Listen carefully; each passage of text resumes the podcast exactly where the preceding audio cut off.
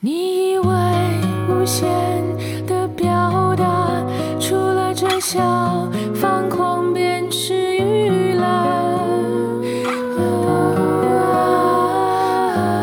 We've got London ears，伦敦有耳。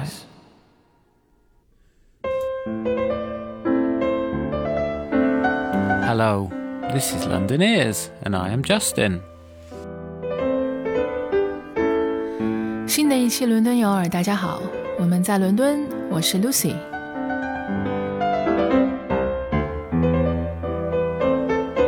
开场的这一段音乐来自罗马尼亚一位年轻的钢琴家，他的名字叫做 Teo Gheorghiu，如果我没有读错的话。但是世界各地的听众对他更熟悉的，也许是来自他小时候在一部名叫《Vitois》的电影里面，本色出演一位天才的钢琴少年。天才少年长大了，在现实生活里面，他确实也成长成为一位职业的钢琴演奏家。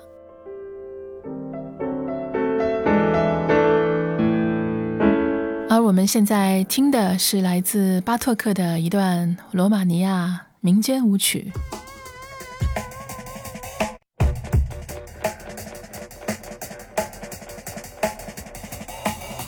And this is something very different. This is from an album called London Brew, which I think is also the name of the band. And they are about a hundred, no, not a hundred, but lots of London based jazz musicians. It was something designed to celebrate the 50th anniversary of Miles Davis' Bitches Brew. It was intended to be played as a concert, but then COVID hit, so they then recorded it instead. And we have this. And this is part two called Train Lines.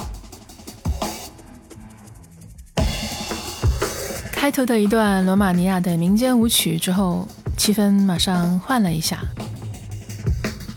来到了相当当代的伦敦。刚才 Justin 已经给大家介绍了一遍，给大家演奏的团体叫做 London Brew，是一群住在伦敦的乐手临时组建的一个松散的乐团。London Brew 这个名字，熟悉爵士乐的人也许会联想到1970年爵士小号大师 Miles Davis 当时出版的一张相当先锋的自由爵士专辑，叫做《Beaches Brew》。然后到2020年的时候，这张专辑出版五十周年，然后伦敦有一帮音乐家希望向这张相当先锋的专辑做一次致敬。虽然过了半个世纪，但是这一张专辑依然不断的启发着新一代的爵士乐手。Although it's been 50 years old, Bitches Brew still has been constantly inspiring the new generations of musicians, jazz musicians. 我觉得将《Bitches Brew》这张专辑放到今天的语境下面，即使过了半个世纪之后，非但不显得过时，反而是依然显得先锋和有创造力。Yes, and we went to see them play this live on uh, the weekend, although. They didn't actually play it live because this is all completely improvised, so it was a completely different performance, but inspired by the same performance that was inspired by another performance, and basically a load of people making a noise on the stage of the Barbican for an hour and a half. 是的，上周我们在伦敦的巴比肯中心看了 London Brew 的一个现场， 这也是这一大群音乐家在录制了同名专辑之后第一次现场做演出。待会儿我们也会播放一段1970年 Bitches Brew 的录音，跟现在正在播放的 London Brew 做一个比较。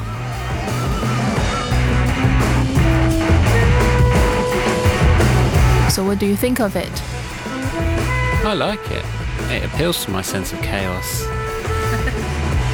I yeah, it's kind of rocky, it's jazzy, and it's quite well. This one anyway is quite upbeat and punchy, and appeals to many things that I like. 虽然是 处在伦敦爵士节的框架之下，也确实在许多的层面上都可以称得上是爵士乐。但是从许多的层面上，它又是跟我们认知之中传统的爵士乐相当的不同。也许它最接近爵士乐的方面是它的和声、它的节奏组成，但是在配器上面，在音乐的构成和它的行进发展上面。却也许更靠近一九七零年 Miles Davis，当他开始激发大家去录制 Beaches Blues 时候的精神，就是相当的自由、即兴，没有任何固定的框架，甚至只是给了大家几个和弦，然后让大家自由发挥。And when they did this tribute, we heard musicians. speaking on stage, they did say that they didn't really try to cover what Miles Davis and his musicians did in the album. Instead, they did a whole new album with their own things. Which makes perfect sense because it would be kind of crazy to try and recreate what was an improvised album in any form of accuracy. It's kind of counterintuitive and paradoxical to try and do that, I would say. Well, whatever your opinion on something, it's something that is a classic and is such so well known and hugely regarded. It's like trying to do your own version of the Mona Lisa or something. Yeah. Just, just pointless. London Brew 的音乐家们并没有常规的去翻完《Beaches Brew》这张专辑，就像 Justin 刚才提到的，想要去即兴或者是发挥，去重新诠释一张完全基于即兴、自由发挥基础上录制成的专辑，这本身有点不太可能，也有点意义不大吧。而且我是觉得，从另外一个角度看，如此经典和影响力如此深远的一张专辑。想要去致敬的话，与其去重新复制和重新诠释，不如就像 London Blue 这一对音乐家所做的，完全是用自己的方式构思去重新做一张新的专辑，而他们的唯一相通的地方是在于精神，而精神这个。说法当然是非常的，你可以说它是非常的抽象。When people say that follow somebody's steps or to do something in this spirit, it is a bit vague and abstract. And what do you think of this spirit here?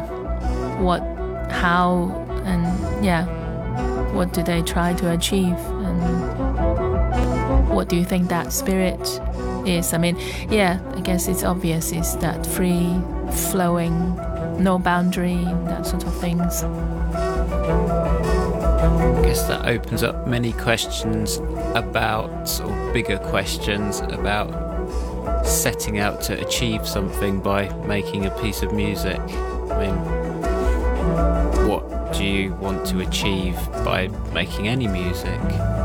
Especially something like this, I think, is just an excuse, isn't it? It's an excuse for a bunch of musicians to get together to play because yeah. it's a 50th anniversary, and I guess they like it, and it's just a reason to do something. It is, and also uh, at the same time echoing what has been done then, and they do have the respect sort of Miles Davis so much, and then it is sort of they do have the echoes. Yeah, I think it's it's in the same spirit it's experimentation. It's trying to be spontaneous. And what did he say, Miles Davis? He didn't want any of this pre-arranged shit on his album. So I guess kind of sums it up, really.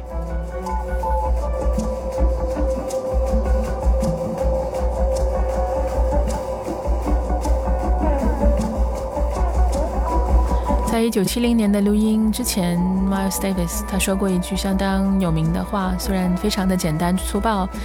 当时他对他的音乐家说：“不要给我任何提前做好配器的东西，我不要那样的东西。”所以 Justin 说，他也认为这样其实这句话简单粗暴，但是已经概括了 Beaches Brew 的精髓，就是没有任何提前编配的音乐。所有的音乐，所有的录音都是在此时此刻即兴完成。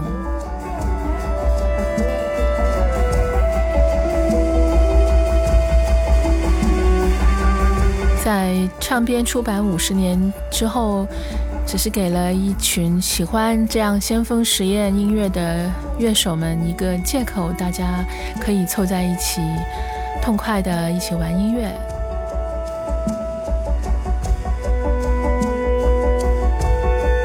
And so we should now play some of the original the original experiment.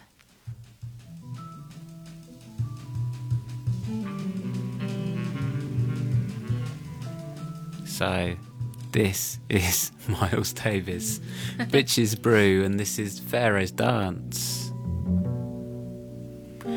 法老的舞蹈来自一九七零年 Bitches Brew 的 第一首音乐，当时的音乐家里面包括了至今仍然活跃在舞台上的贝斯手 Dave Holland、吉他手 John McLaughlin，还有今年刚刚去世的萨克斯管手 Wayne Shorter。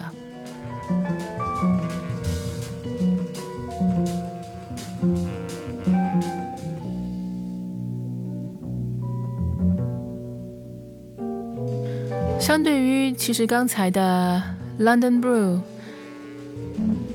Brew 的它感觉有一种相当当代伦敦的感觉。Comparing to London Brew, I think each of these pieces they capture the sort of spirit of the time and London Brew. In my ears, it is very contemporary London. Yeah, I would agree. I would agree. This, I think, was quite experimental in those times. I think there was lots of use of electric instruments, electric piano, and all this kind of thing. And I guess it is capturing the spirit of the experimental way people were trying to push things forward.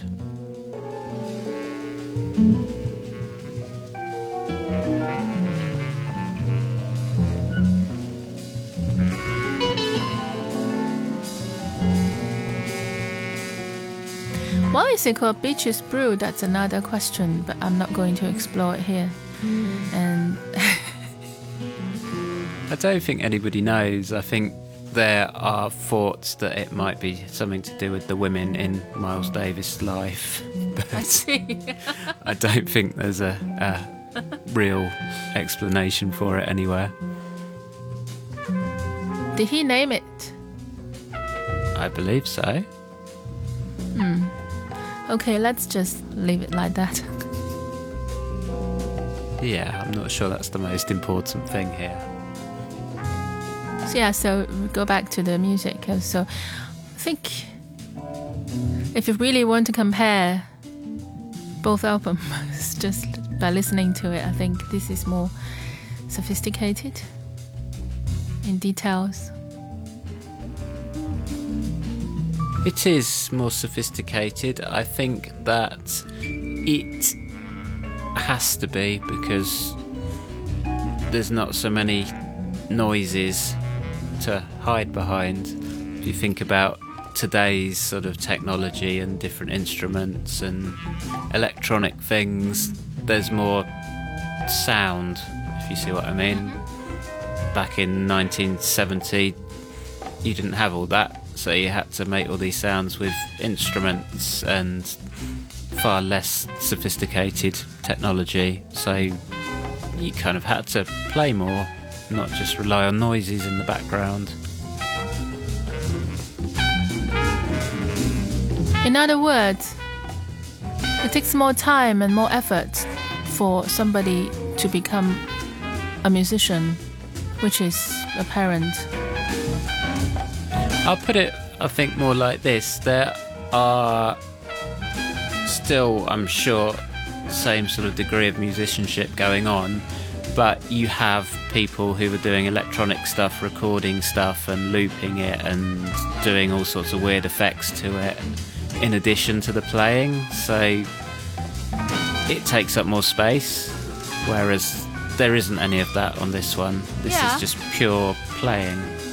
Yeah, so because of that, I'm sure, I mean, no doubt, musicianship. But is it kept the same level as then? Nobody can say. I mean, you can make a good album with maybe less skills in your instrument because you have all that means and methods to just, I don't know, cover it or hide it. But it just, the end result, it might sound similar. You wouldn't be able to tell much difference sometimes. But I guess this one is, it's quite, uh, it's quite obvious that it's, yeah, shows all the virtuosity of musicians, their skills and what they can do and what they are capable of, and also how tight they are together playing.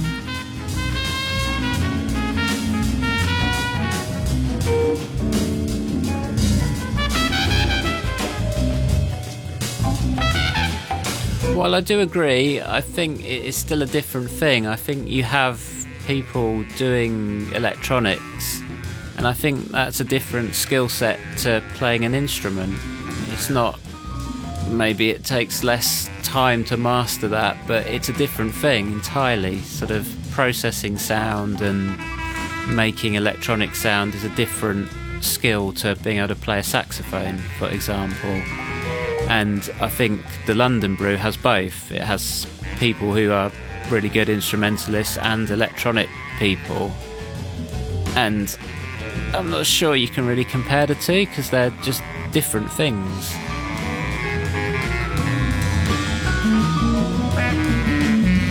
So London Brew 它里面有许多当时一九七零年代 录音里面所没有的许多合成器和计算机方面的音响和音效，但是我们能听到七零年代的时候，这一群老一辈的音乐家已经在不断的突破，用上了电钢和许多电声乐器。但是我跟 Justin 刚才其实在讨论的问题就是。在《Beaches Brew》这张专辑里面，我觉得能够听到更多的细节。然后就是说，这是肯定的，因为在当时没有这么多音效、音响的遮挡之下，所有的细节都会表露无遗。而这这个话题又慢慢的转移到了我们经常会讨论，甚至是争论的问题，就是电子音乐。乐手和去掌握一门乐器的乐手，他们之间的对比。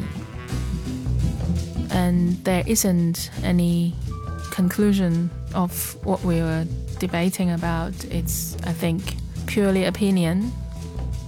Yeah, I will also reframe what I said, and I will say that obviously, to learn a musical instrument to that degree of virtuosity is a huge undertaking, and there's much more skill in it to making electronic music in that sense. But at the same time, you can be a really good instrumentalist, but you can be really bad at making electronic sounds that sound good. But then you can have no musical training, but you can be really good at making electronic sounds. They're just, you know, so different that it's hard to compare. It's these different creative spheres. It's all about creativity more than technique, I guess. Yeah. So as you said, it's creativity, but it's again, it's back to what we were talking about, debating about the definition of music or music making. Because as you said, that it is. I mean, I can agree as well that it's creativity, but if it is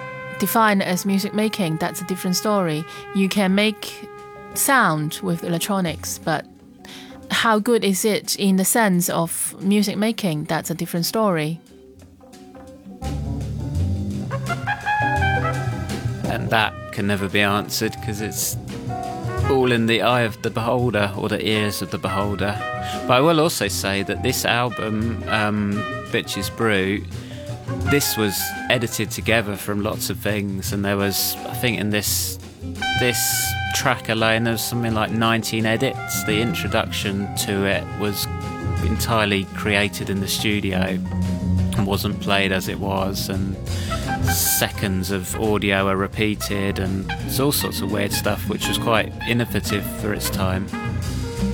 嗯，我们的争论应该是没有结论，就是关于电子乐和乐器音乐的 高下，或者是甚至是关于音乐的定义方面，然后其实大家都可以各抒所见。但是无可否认的是，创造力本身是无可否认的。然后刚才 Justin 也提到了，就是在一九七零年的专辑里面，其中一个创新的地方还在于他在制作录音的过程之中，虽然录音过程是完全即兴和发挥，呃，自由发挥，但是在剪辑的时候是。相当的细致，是重复了有大概有十多二十次的剪辑，嗯，而这在之前的录音史上是比较少见的，因为它呈现的并不是原来的模样。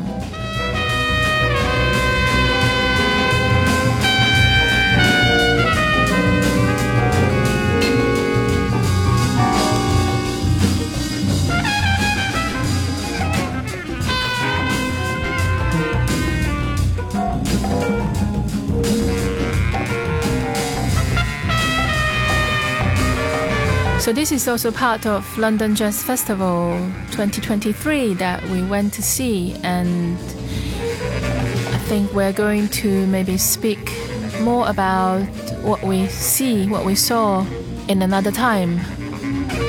We will indeed. We saw some good stuff and too much to put into one episode, so you'll have to come back for more next time.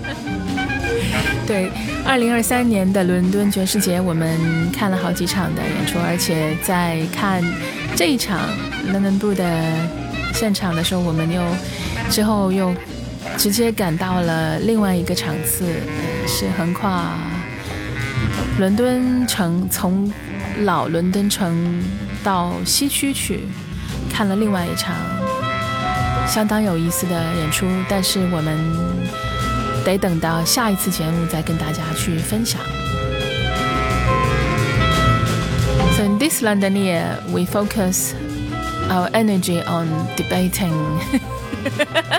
Not really, but it's just on this very epic record Miles Davis' 1970s Bitches Brew and a new interpretation of London Brew. We did and I clearly won that debate.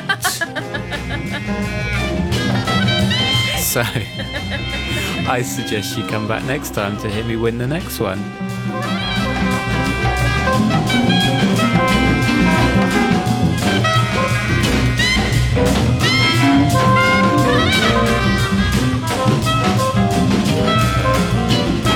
确实是一张很好的专辑，每次我开始听就 无法停下来，so I'm going back to listening to it now. And we will see you next time. 我们下一次再见，伦敦有耳。我是 Lucy. And this was Justin, and you were listening to London Ears, and we will see you next time.